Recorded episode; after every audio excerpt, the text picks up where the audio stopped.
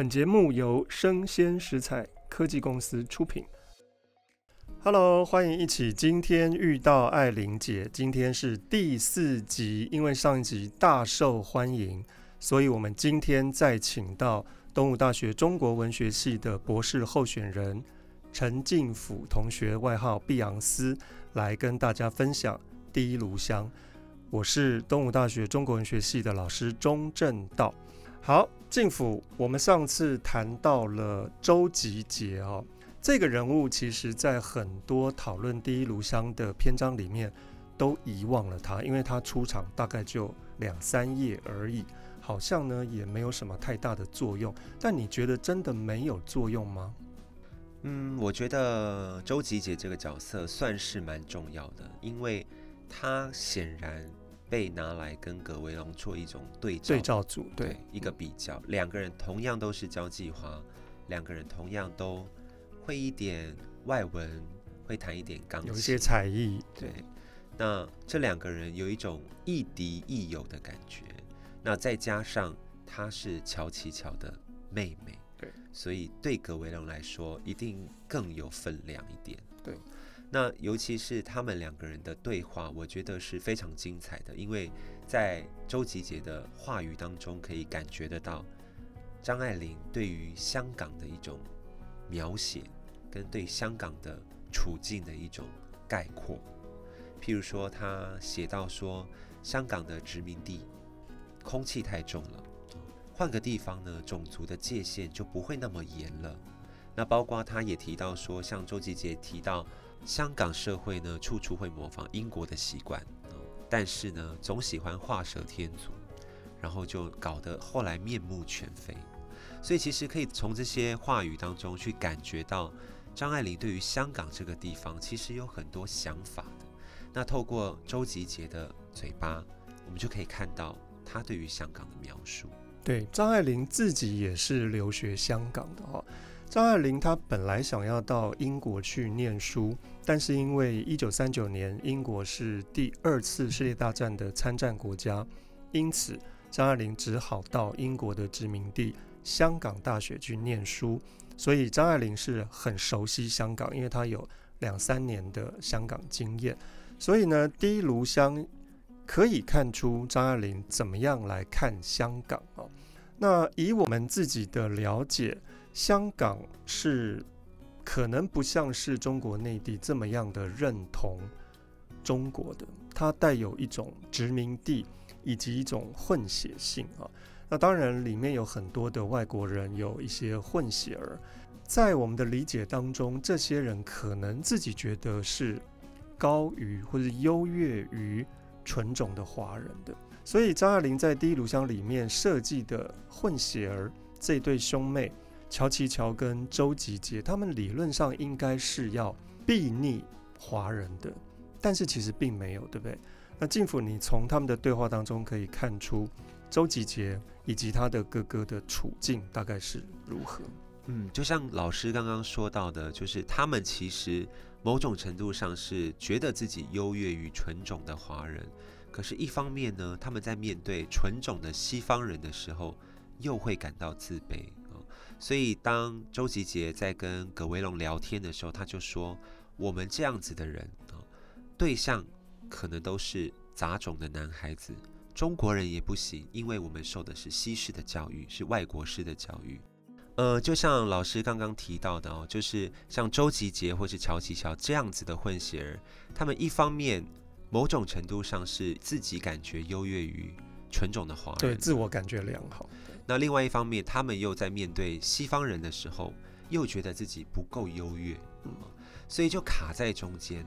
那在周吉杰跟葛维龙的对话里面，他其实就有这样讲到，他说：“我们的可能对象全是一些杂种的男孩子，中国人不行，因为我们受的是外国式的教育，跟纯种的中国人搅不来；但是外国人也不行，因为白种人的种族观念是非常深的，深，对，对他们也可能不想娶一个混血的女孩，对，娶了东方人，感觉自己的一辈子就完了。”所以周吉杰跟乔琪乔其实就卡在中间。那张爱玲其实透过这样的描写，就可以感受得到，她其实有某种程度上在借由写混血儿的困境和处境，来展现出她认为当时的香港这些具有混血性的华人，其实没有想象中来的这么的好，嗯，这么的自在，或者是感觉像像是困在香港这样的地方，不中不西，嗯，也没有太多的出路啊。所以我记得周吉杰他是想要离开香港的，对不对？没错，没错，他是想离开香港的，而且其实可以从这个角度也看得出来，张爱玲对于香港的想象也是这样子的，就是一种混血的，卡在一个中间，我到底是英国人，我还是中国人，还是我是香港人？其实，在这个认同上面，对于香港人来说，也是当时的香港人也是非常混乱的、彷徨的。对，所以政府他归纳出。这些混血儿的角色，事实上在隐喻当时的香港的困境。那其实是没错的，因为时隔多年之后，我们也看到一九九七年香港回归中国大陆之后，发生了诸多的问题。其实张爱玲在一九四三年就已经看到了这种没有办法完全认同的困境。对啊，因为像。例如在小说的前半段，其实也看得出来，张爱玲透过在描写建筑里面的摆设、陈设，就可以感觉得到那种她对于中西合璧这件事情，并没有那么样的喜欢。啊，譬如说，他就描写到那个建筑物呢，原本是一个美国南部早期的建筑遗风。那走到客厅之后呢，客室里面又是一个西式的布置，但同时摆了中国的摆设。那他认为这一些摆设也好，陈设也好，其实是做给外国人看的，要让那些远道而来的英国人、外国人瞧瞧中国是什么样子的。所以他写了一句很有趣的话，他说：“这里的中国是西方人心中的中国，荒诞、精巧、滑稽。”所以我觉得这是一个很有趣的写法，就是呈现出一种像刚刚他提到的香港有一种好像四不像，然后面目全非的感觉。一方面超有点想要迎合西方，一方面又想要展现东方的风华的那种感觉。对，这个紧接着就是葛威龙在玻璃的镜子里面，像玻璃的镜子，好看到了自己穿制服的样子。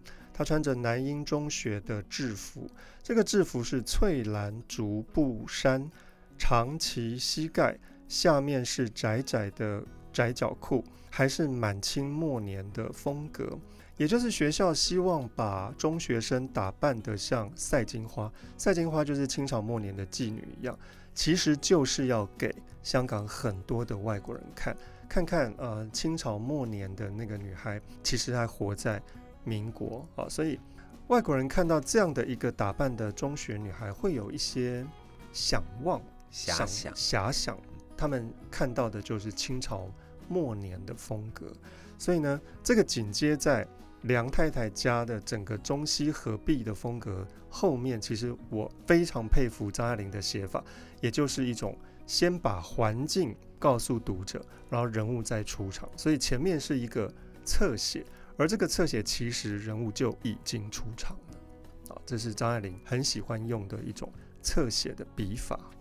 好，所以周吉杰是很重要的哈。通过他跟葛维龙的对话，我们可以看到，其实混血儿并没有过得这么的好，在经济上，在社会地位上面，在身份认同上面，未必真的那么的自在。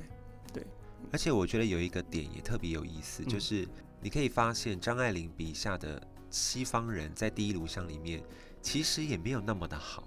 哦，真的吗？不是大家都崇洋媚外吗？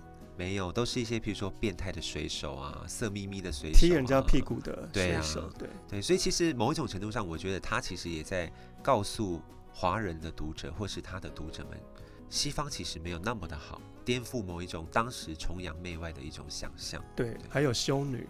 那个修女在那个园会里面，好像是也是交际花的感觉，不至于啦。他们只是话题不是太受到大家的喜欢。我记得在小说里面，他们谈好像是说，什么基金会在募款了，嗯、好像大家听得津津有味，但实际上大家都内心在翻白眼，想说赶快离开，对不对？好，就感觉好像那个修女非常懂得社交手腕，对，但其实大家都受够了这样。还有什么外国人呢、啊？在这篇小说里面，水手，呃，英国上尉吧。对，英国的他们好像蛮常写到英国对来嫖妓的这些嫖客比较高的军官们，那这个在梁太太的心目当中，也许是想要讨好的对象哦，可能他们比较有钱，但一方面他又蛮讨厌他们的。对对，因为当然不是放真感情在这些女孩的身上，可能就是把这些女孩视为玩物而已。那当然，梁太太这些女性们也知道这件事情啊，所以。嗯，虽然表面上是在敷衍这些英国的高级军官，但实际上也没有那么样的喜欢他们。我记得还有一个很特别的角色，也短暂的出场了一下子，就是弟弟不是一开场就在等一个修钢琴的俄罗斯人？哦，对，他也是一个外国人，对，他的弟弟也跟他有一腿。他的名字叫做亚历山大。哦，他有名字哦，有有，他的名字叫做亚历山大。但他好像没有那么重要吧？没有那么重要，但我觉得很有趣啦。就是你可以看出张爱玲的这个第一炉香里面有非常多很有趣的外国角色。对对对。那当然看到外国帅哥，而且还会修钢琴哦，耳朵一定很灵敏，所以呢，呃，也是弟弟吧，他的囊中之物，手指也很灵巧。那你啊啊，啊，我们节目是。合家欣赏的，好好不要弄到十八家。好，所以这个弟弟也跟俄罗斯的这个可能也是个帅哥有关系，所以逆儿就不高兴了，对。所以逆儿用很多讽刺的话在讽刺弟弟跟这个钢琴师傅的关系。没错，没错。好，这也是一个很小很小的点啊，很有趣的点。我们上一集提到了一些选角哦，一直都在期待。到底《第一炉香》的电影什么时候上映？其实，在去年年底他就已经参加威尼斯影展了，但是因为疫情的关系吧，没有看到到底什么时候上映，很可惜。那你觉得这个许鞍华导演应该他会把《第一炉香》拍得超过之前的《半生缘》跟《可怕的倾城之恋》吧？我觉得就像老师刚刚说的，我一直觉得许鞍华导演他对张爱玲有一种执着。什么执着？就是他好像很想要处理各种张爱玲的文本，包括像《倾城之恋》，但好像前面都没有太成功。就是你看人家李安这么厉害，对呀，安华加油。对，那我觉得《第一炉香》其实当时在卡斯公布的时候，应该算是全网傻眼吧。就是看到葛维龙是那个傻眼的点是不适合，对不对？对，因为显然乔琪乔选彭于晏来演。完全就是不对啊！对，太黑、太壮、太健康、太阳光。我觉得他反而比较适合演卢照邻。对，对，对，对。然后马思纯在马思纯是演演什么角色？葛维龙。葛维龙哦。对，但他的形象其实不太符合葛维龙。他会不会年纪太大了一点？赶快 Google 一下马思纯几岁啊？我们要的是十几岁的少女，而且要纤瘦的粉扑子脸的。对对对对。那马思纯可能就稍微丰腴了一点，嗯，对，然后稍微黝黑了一点。嗯，那你觉得谁可能会更优于马思纯？我第一个想到的就是马思纯的好伙伴，也就是跟他一起演《七月与安生》的另外一个角色，另外一个对周冬雨也是很清新的角色，就是比较清新一点，然后年纪看起来也比较相仿。对，但我记得他好像是单眼皮，是不是？对，他是单眼皮，嗯、但是好像葛维龙的那个双眼皮，对、嗯，非常的深邃。嗯，葛维龙可能要更年轻一点了，我觉得二十多岁可能都没有办法驾驭了，十多岁的少女的感觉。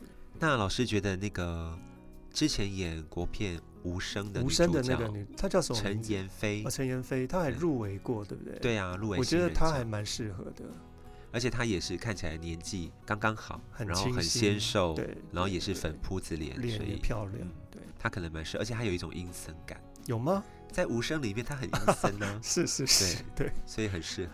好，还有没有什么呃，两岸三地比较年轻的女孩？可能啊，有一个演少女的。蛮成功的，有没有？宋云画演少女时代，我的少很像那个 夏雨乔，对对，傻傻分不清楚。我看完电影以为是同一个人。对，我觉得宋云画可能气质上稍微可爱了一点，但是应该可以从造型上面去。宋云画会不会太漂亮、太艳丽了一点点？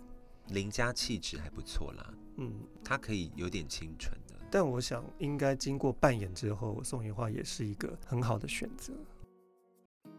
这篇小说是在写一个交际花，张爱玲对妓女这样的形象是很有兴趣的哈。我们纵观她所有的小说，其实从第一篇开始，张爱玲就已经在写了。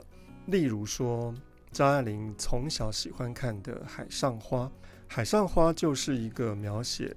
以前清朝的长三堂子这样的呃妓院里面的一些情情爱爱的东西，张爱玲觉得很有趣。其实我们在读《海上花列传》的时候呢，会觉得有一点枯索，会觉得有一点不知道发生什么事情哈。因为韩邦庆这个作者，他写《海上花列传》这个笔法叫做穿插藏闪。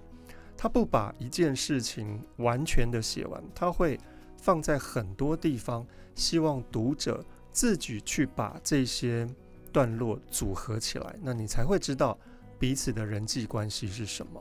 这个对张爱玲来说是一种阅读的趣味，所以张爱玲读了好多好多次，非常的喜欢《海上花列传》啊。所以呢，嗯，我觉得张爱玲在晚期。有这样的风格，被《海上花列传》影响。那其实，在早期，张爱玲也或多或少的希望把女性的角色暗示有一种妓女的风味啊。例如说，啊，最有名的曹七巧，她就是用她的身体、用她的婚姻、用她的年华去换到了江家的财产。某种程度上，她也是一个妓女啊。另外，像白流苏，她也是啊。白流苏为了得到一个长期的饭票，她牺牲了她自己的青春，仅有的青春啊，她得到了一个无爱的婚姻。那当然，她自己知道那是无爱的，但是又何妨呢？至少她得到了经济上面的保障。那我觉得这样的人物设计也有一种妓女的味道在。那我记得其他的小说也有，静福有没有一些印象？嗯，我记得像《色戒》，他晚期哦，对，《色戒》七零年代的时候写的这一篇《色戒》，其实里面王佳芝这个女间谍，或者她是女大生这个角色，她其实也是在用自己的姿色去勾引易先生啊。然后最后我们可以看到她在钻石店里面看到那个钻戒的时候，六克拉粉红大钻戒，超大，谁也抵挡不了。对，对，所以她当时要刺杀易先生的时候。在他看到那个钻戒的时候，他其实心里面已经被那个物欲，或是那种易先生对他的好，对，其实完全蒙蔽了，他忘记他要完成的任务是什么了。所以某种程度上，我觉得王佳芝这个角色，张爱玲也想把她塑造成一种妓女的形象。我记得在他在等易先生的时候，王佳芝很怕路人用一种奇异的眼光在看王佳芝。王佳芝好像是一个妓女，然后路人都知道那种感觉哈，所以王佳芝一直想要避开路人的眼光。那当然，张爱玲也就把王佳芝塑造成为一个呃，在象征意义上的妓女了。所以呢，呃，张爱玲对妓女是很有兴趣的，因为张爱玲曾经说过，妓院里面也会有真实的爱情。张爱玲来台湾，在一九六一年的时候呢，就告诉王祯和说，她要去看妓院，所以王祯和就带张爱玲去看了花莲的妓院。那张爱玲很满意，很高兴，因为她看到了很多的女孩坐在很多客人的大腿上，好像完全没有任何的异状，是很自在的哦。那可能里面真的有一些真实的爱情发生。张爱玲一直是这样觉得的，所以张爱玲并不觉得当妓女是一个什么样被人家瞧不起的行业。那也许这些人真的是一种自己选择的，所以张爱玲可能是一个超前的一个社会观察者。所以我们真的不能够怪王佳芝，或者说不能够怪葛维龙。那你怎么变成这个样子？那可能我们要用另外一个角度去看这些女孩们自己的选择。谈了这么多，呃，这篇小说的开头是一个大白天，也就是葛维龙他到香港的山上去找他的姑姑。结尾的时候是葛维龙已经跟乔琪乔约定好婚事了，他已经变成了乔夫人了。两个人到香港的湾仔去逛街，看到了很多妓女哦。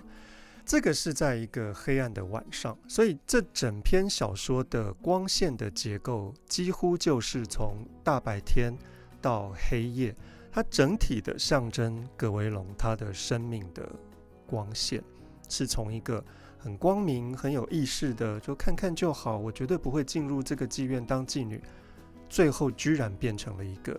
自甘堕落的、心甘情愿的妓女，那这个是在光线上面的一种趣味，也暗示着整个故事的基调是从光明走向黑暗的。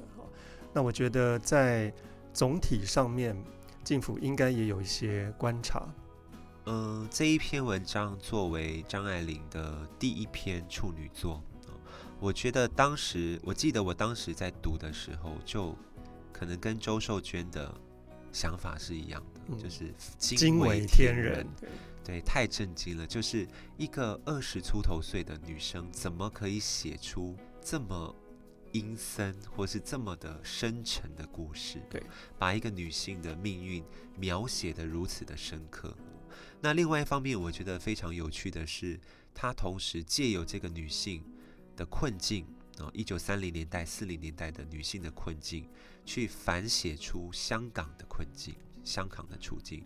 我觉得这是一个非常有趣的，在个人的情怀跟国家民族的认同上面去做一个非常漂亮的连接。那我记得郑南榕先生曾经有形容过台湾，他说台湾人很像欢场中的舞女。那在张爱玲的笔下，这些女性角色何尝不是？这些香港人，这些上海人，何尝不是像舞女一样，像妓女一样？所以，一方面来讲，我觉得《第一炉香》给我的感觉就是反写出或是反映出这个女性的生命经验，这个女性生命的困境。那另外一方面，当然它也是一个我觉得非常有趣的爱情故事。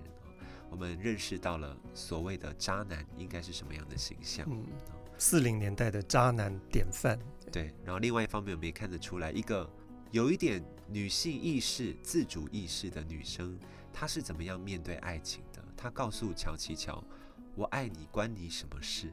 这我觉得也是一个很前卫，到今天来看都很前卫的，对，非常的领先。嗯，对，这是我对第一炉香整个感觉。这篇小说会带给大家一种奇幻的感觉，其实，在一开头就已经有了。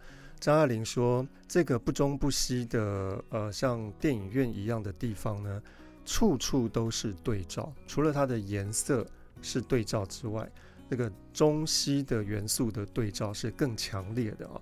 所以整体来看，它是把很多不应该搭配在一起的东西，硬生生的掺揉在一起。”而使得整个世界像是一场梦，或是像是一场奇幻的地方，会让你感觉到很不真实。尤其是当欲望来袭的时候，女人在爱情的面前真的是一个傻子，在物质欲望的前面，她又是一个疯子。自己知道自己一步一步的往下沉沦，又能怎么样呢？当你面对生命很致命的诱惑的时候，你应该逃，应该要接受，还是应该原地自处啊？所以，嗯，葛维龙的这样的一个清醒的堕落，我相信是一般的平凡人的决定，因为你没有那么大的能耐去拒绝。例如说，像以后我们会谈到的金锁记的曹七巧，他因为他自己很有钱，所以他拒绝了男性的诱惑。但是，一般的女人并不像曹七巧这么样的有经济基础。当你面对爱欲，当你面对金钱的诱惑的时候，我想一般的平凡人就只能够像葛威龙这样子接受吧。所以人生没有什么大是大非、大黑大白，可能就只有心甘情愿跟甘之如饴吧。那我们非常的震惊，二十三岁的张爱玲能够把人性、把爱情看得这么的透，这也就是《第一炉香》现在大家读起来还是这么样的喜欢，或是大家感觉到如此深刻的一点。好，我们的《第一炉香》就介绍到这边，下一次我们会介绍一个我觉得更恐怖的小说，叫做《茉莉香片》。《茉莉香片》是张爱玲的第三篇小说，里面讲一个很阴柔的男生，他爱慕他的大学教授，也是一个男生，他过度的喜欢他的妈妈，他妈妈已经去世了哈，同时又恨自己的妈妈，也非常的讨厌这个大学教授的女儿，在这个男主角聂传庆的心里面。有好多好复杂的东西，既爱又恨的东西。我们来论析一下《茉莉香片》到底在说什么故事。好，今天我们就在这里结束。非常谢谢静府，也希望静府以后有机会能够再为大家分享张爱玲。今天遇到爱玲姐，感谢各位收听，拜拜，拜拜。